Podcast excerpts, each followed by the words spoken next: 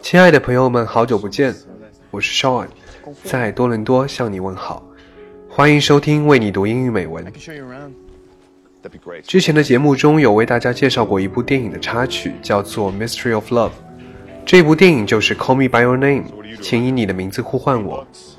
在2018年奥斯卡上，他收获了四项提名，并且最终斩获了最佳改编剧本的奖项。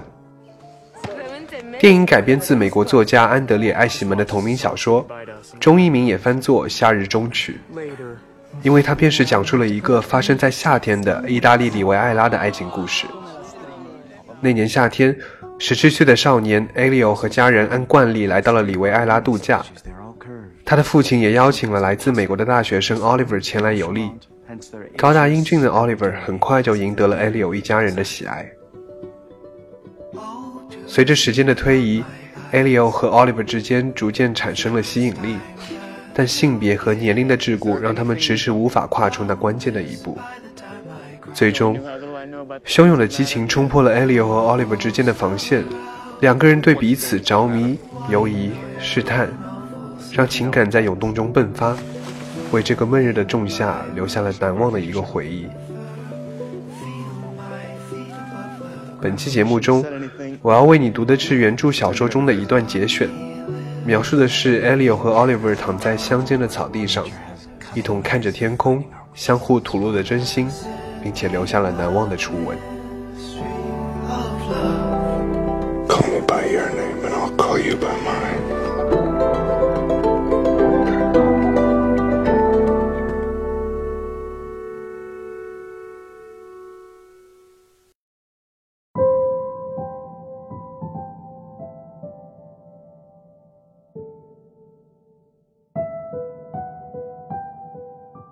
Each leaning on one arm, we both stared at the view.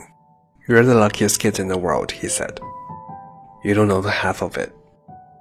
I let him ponder my statement, then perhaps to fill the silence that was becoming unbearable, I blurted out. So much of it is wrong though. What, your family? That too. Living here or some alone reading by yourself, meeting all those dinner judges your father judges up at every meal? He was making fun of me again. I smirked. No, that wasn't it either. He paused a moment. Us, you mean?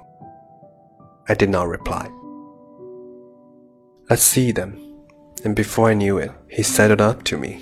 We were too close, I thought. I'd never been so close to him except in a dream or when he cupped his hand to light my cigarette.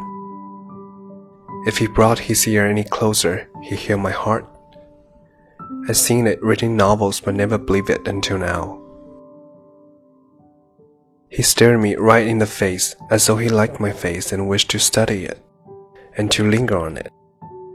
Then he touched my nether lip with his finger and let it travel left and right and right and left again and again as I lay there, watching him smile in a way that made me fear anything might happen now and there'd be no turning back.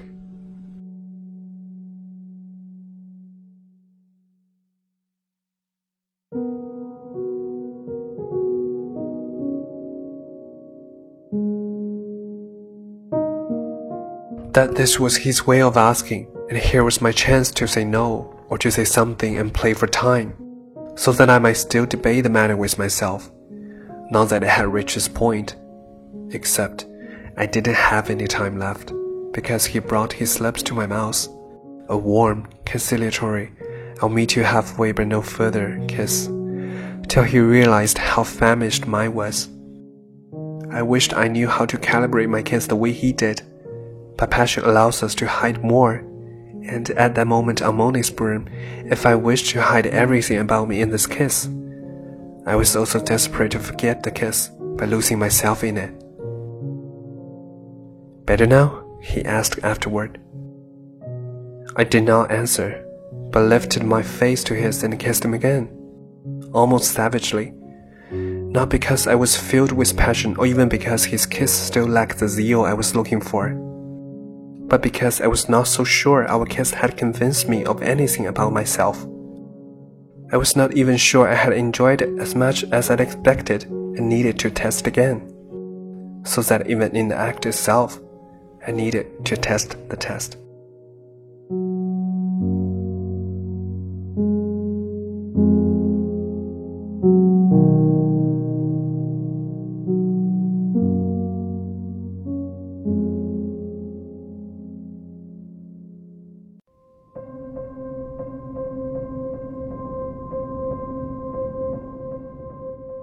书的文字细腻而丰富，阅读时仿佛还带着当时当刻的细节、气味和温度。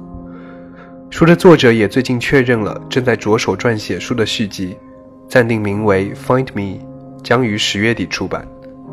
在这里，我想要推荐还没有看过书或者电影的朋友们，找一个闲适的午后，关上手机，拉上窗帘，窝在自己的沙发里，静静的来感受这个夏日里的酸甜回忆。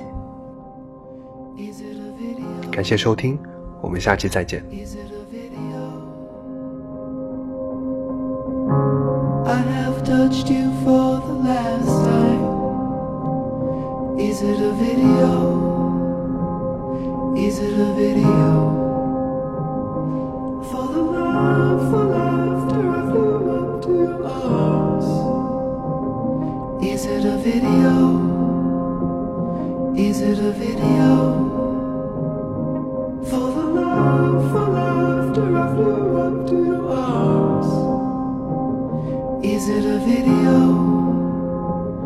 Is it a video? Is it a video?